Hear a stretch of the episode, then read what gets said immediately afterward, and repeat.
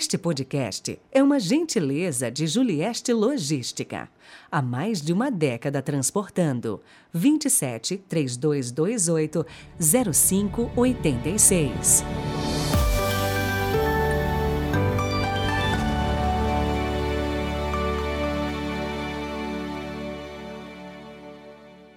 Olá, bom dia! Hoje é domingo, dia do Senhor, 4 de dezembro de 2022. Convertei-vos, porque o reino de Deus está próximo. Esta é a mensagem da liturgia deste segundo domingo do tempo do Advento. Rezemos.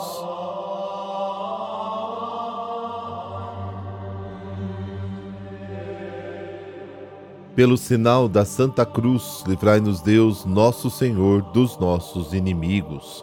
Ó Deus Todo-Poderoso e cheio de misericórdia, nós os pedimos que nenhuma atividade terrena nos impeça de correr ao encontro do vosso Filho, mas, instruídos pela vossa sabedoria, participemos da plenitude de sua vida. Amém.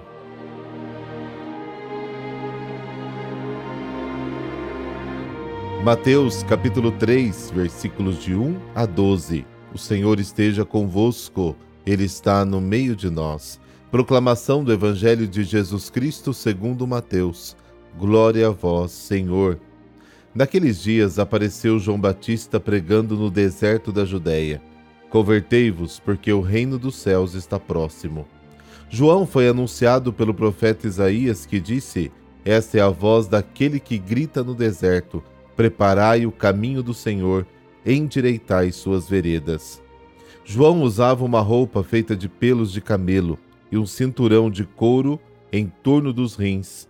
Comia gafanhotos e mel do campo. Os moradores de Jerusalém, de toda a Judéia e de todos os lugares em volta do rio Jordão vinham ao encontro de João. Confessavam os seus pecados e João os batizava no rio Jordão. Quando viu muitos fariseus e saduceus vindo para o batismo, João disse-lhes: raça de cobras venenosas, quem vos ensinou a fugir da ira que vai chegar? Produzi frutos que provem a vossa conversão. Não penseis que basta dizer Abraão é nosso pai, porque eu vos digo, até mesmo dessas pedras Deus pode fazer nascer filhos a Abraão. O machado já está na raiz das árvores, e toda árvore que não der bom fruto será cortada e jogada no fogo e eu vos batizo com água para conversão. Mas aquele que vem depois de mim é mais forte do que eu. Eu nem sou digno de carregar as suas sandálias. Ele vos batizará com o Espírito Santo e com fogo. Ele está com a pá na mão. Ele vai limpar sua eira e recolher seu trigo no celeiro, mas a palha ele a queimará num fogo que não se apaga. Palavra da salvação Glória a vós, Senhor.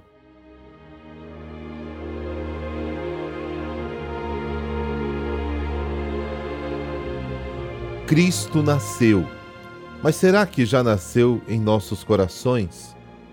O Natal traz consigo esta pergunta incontornável, escondida sob diversas formas, com que corremos o risco de sufocar a mensagem crua e devastadora da encarnação o chamado escândalo do Natal. Deus vem. Ainda há alguém disposto a acolhê-lo? Outro dia a gente estava falando das três vindas de Cristo na história, na glória e em cada um de nós. Muitos cristãos pensam que são cristãos simplesmente porque acreditam na vinda do Senhor Jesus na história. Não. Tornar-se discípulo significa receber a luz, a presença interior de Deus. Depois do primeiro domingo, destinado a despertar-nos do risco de deixar passar a vida, de não perceber a salvação, o rosto sorridente de Deus, a vocação de cada homem hoje, ouvimos o grito alto e perturbador de João Batista, o grande homem que convida à conversão, e certamente não com palavras doces. A conversão Parece nos dizer Batista, é a melhor forma de acolher o Senhor, para encontrar sentido naquilo que fazemos. Então, o que é conversão? Todo mundo pensando seja bonzinho, não xingue, vá à missa. Sim, mais ou menos isso, mas é mais do que isso. A conversão é ir a um lugar e perceber que fizemos uma curva completamente errada, então para e faz uma bela inversão de marcha e retorna. Isto pressupõe que saibamos para onde ir, e é aqui que começam os problemas. Temos a certeza que sabemos para onde queremos ir na nossa vida ou seguimos aqueles que nos precedem sem nos questionarmos para onde estamos indo? João adverte: não basta refugiar-se atrás da tradição, temos Abraão por pai. Ou numa fé exterior, numa fachada, numa consciência morna, dar frutos dignos de conversão. Quem chega pede uma mudança real, uma escolha de vida, um lado. Deus, fazendo-se homem, separa a luz das trevas, obriga-nos a aceitá-la ou rejeitá-la, obriga-nos a uma decisão. Um Deus desamparado que destrói todas as suposições sobre Deus, um Deus manso e frágil que pede hospitalidade. Portanto, coragem, imitemos o Senhor Jesus, como Paulo pede aos cristãos de Roma tornemos presente a profecia esplêndida de Isaías, que sonha com uma criança brincando com uma víbora, uma serpente, e o leão e o cabrito brincando juntos. E este é o momento, um tempo para fazer gestos de paz e de autêntica solidariedade. Uma última nota sobre o grande João. Ainda totalmente imerso no primeiro testamento que ameaça vingança e punição, ele ainda não conhece a verdadeira face de Deus. Ele mesmo ficará maravilhado, a ponto de duvidar que se enganou a respeito do seu primo Jesus.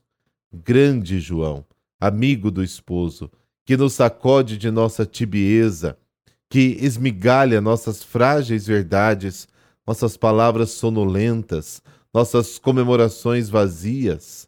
Vamos, irmãos, esta é realmente a hora de preparar o caminho para o Senhor que vem. Esta é realmente a hora de tomar partido, de acolher esse Deus neste inesperado e sempre diferente Jesus de Nazaré.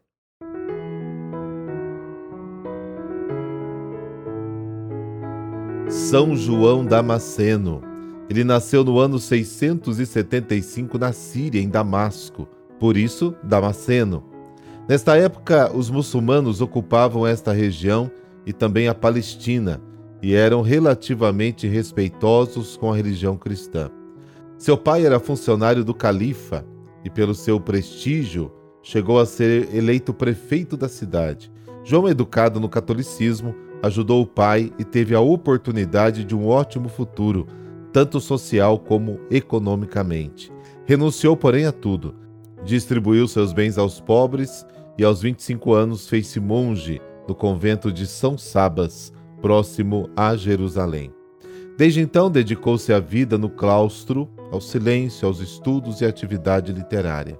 Quase nunca saiu do mosteiro. Sua humildade e caridade levaram a que fosse venerado como santo ainda em vida. Porém, a importância de João foi ainda além. Seus escritos recapitulam cinco séculos de história da Igreja e antecipa novas diretrizes que se desenvolveriam na Idade Média. A sua obra mais conhecida, A Fonte da Ciência, tenta uma exposição sistemática do dogma católico, incluindo noções filosóficas e um desenvolvimento histórico originais. Por isso, ele foi comparado no Oriente a Santo Tomás de Aquino, o maior teólogo católico do Ocidente. Os escritos de João incluem quase todos os setores da doutrina cristã, como a teologia dogmática, apologética, cética. De particular importância são a sua defesa sobre a Imaculada Conceição de Nossa Senhora, sua maternidade divina, sua virgindade perpétua e sua assunção ao céu em corpo e alma, ou seja, temas que somente séculos depois teriam definição mais clara para a Igreja. Diz que um de seus livros, defendendo o culto das imagens contra os iconoplastas, né, que é aqueles que não aceitavam muito as imagens, teria levado à prisão e decepado a sua mão direita, para que não pudesse escrever mais. Nesta noite, Nossa Senhora lhe teria aparecido e curado milagrosamente. Porém, não se tem certeza da veracidade deste fato. Faleceu no mosteiro de São Sabas, a 4 de dezembro de 749, e foi proclamado em 1890 doutor da Igreja. São João Damasceno, que escolhestes o opróbrio de Cristo, as riquezas da Arábia, e uma vida de maus tratos, as delícias do pecado. Intercedei a Deus, para que nós, neste mundo muitas vezes hostil a Ele, tenhamos a coragem e a perseverança de jamais abandonar a verdadeira fé, defendê-la e praticá-la, sempre unidos fortemente a Maria, de modo que a humildade e a caridade das nossas vidas se tornem caminho de salvação para nós e para o próximo. Amém. Abençoe-vos o Deus Todo-Poderoso, Pai, Filho, Espírito Santo. Amém. Excelente domingo. Nos encontramos amanhã.